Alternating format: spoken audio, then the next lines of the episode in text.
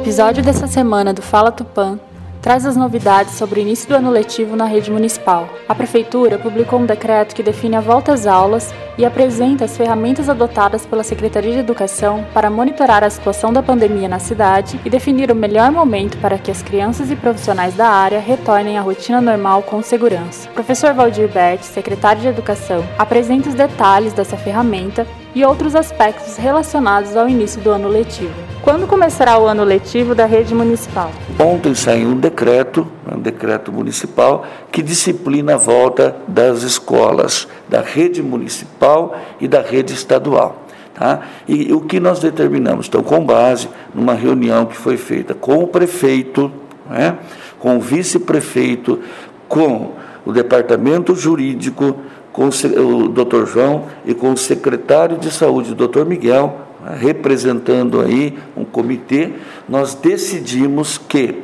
as aulas voltam remota a partir do dia 1 de fevereiro e presencial, de acordo com o cenário, tá bom? Esse cenário eu quero dizer fase do município e internação nas UTIs. Se nós tivermos com um cenário é? melhor, então as aulas voltarão dia 1 de março de forma presencial. O decreto 8.965, que regulamenta o retorno das aulas em Tupã, institui o sistema de monitoramento da educação para a Covid-19.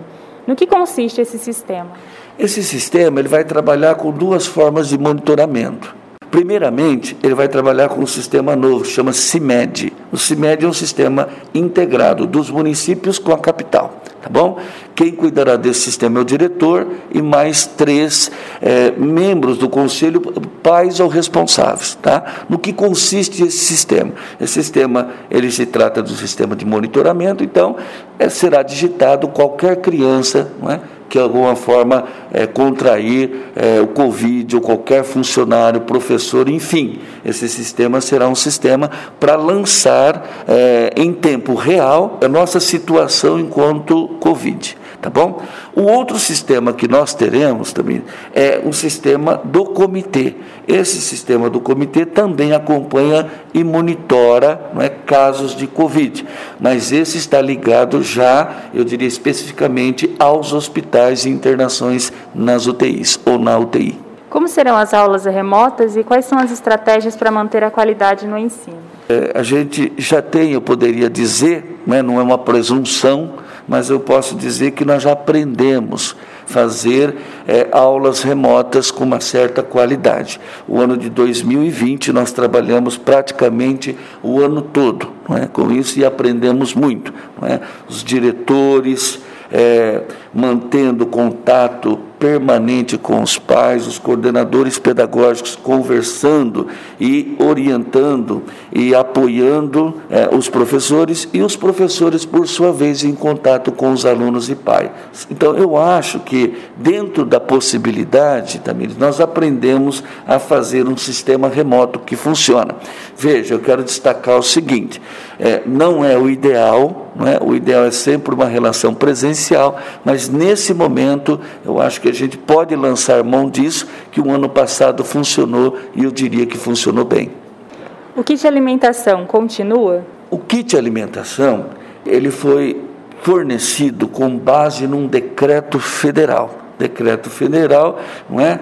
é que controla o, o, Plano Nacional de Alimentação Escolar, o PENAI. E no, para o decreto de 2020, ele autorizou que nós fizéssemos a doação na forma de cestas básicas ou kit de alimentação para as famílias carentes. Bom, isso, Tamires, ele, ele foi para o ano de 2020. Para o ano de 2021, nós precisaremos de uma nova autorização do MEC para que nós possamos fornecer. Haverá período de matrícula nas escolas de segundo turno? As escolas de segundo turno, para nós, é um complemento do ensino, não é? que eu chamo de ensino tradicional. O que, que significa isso? Você teria na parte da manhã, no período da tarde, aquelas disciplinas que a humanidade sistematizou e considera como disciplinas importantes para que nós aprendamos, tá bom? Isso a gente chama de disciplinas de natureza cognitiva. Agora, Para nós, o período né, de segundo turno, ele trata da formação plena do sujeito. Ali nós vamos trabalhar então com as questões emocionais e com outras formas de inteligência, trabalhando com arte, teatro, música, é? Para nós é um projeto extremamente importante e que ele não volta nesse primeiro momento por conta que nós temos que fazer remoto. Mas a partir do dia primeiro né, de março, se o cenário estiver favorável, o segundo turno voltará normalmente com aulas presenciais. Qual é a orientação para as escolas de ensino superior e de ensino técnico? Nós fechamos em reunião com todos é, os representantes né, é, das escolas de ensino superior e com os ensinos técnicos e definimos o seguinte: aulas começam a partir de fevereiro de forma remota tá bom? E aí, de acordo com o cenário, fazemos, faremos a análise e se o cenário for favorável, voltaremos presencial a partir do dia 1 de março. Obrigada, professor Valdir, por conversar conosco nesse episódio do Fala Tupã. Acompanhe o podcast no site da Prefeitura tupa.sp.gov.br ou no Spotify. O episódio de hoje foi apresentado, produzido e editado pela jornalista Tamires Ferreira dos Santos, do setor de assessoria de imprensa da Prefeitura de Tupã, diretor de Departamento de Comunicação, Wilson Coide Miura, secretário de Relações Institucionais, Duda Jimenez. Até a próxima!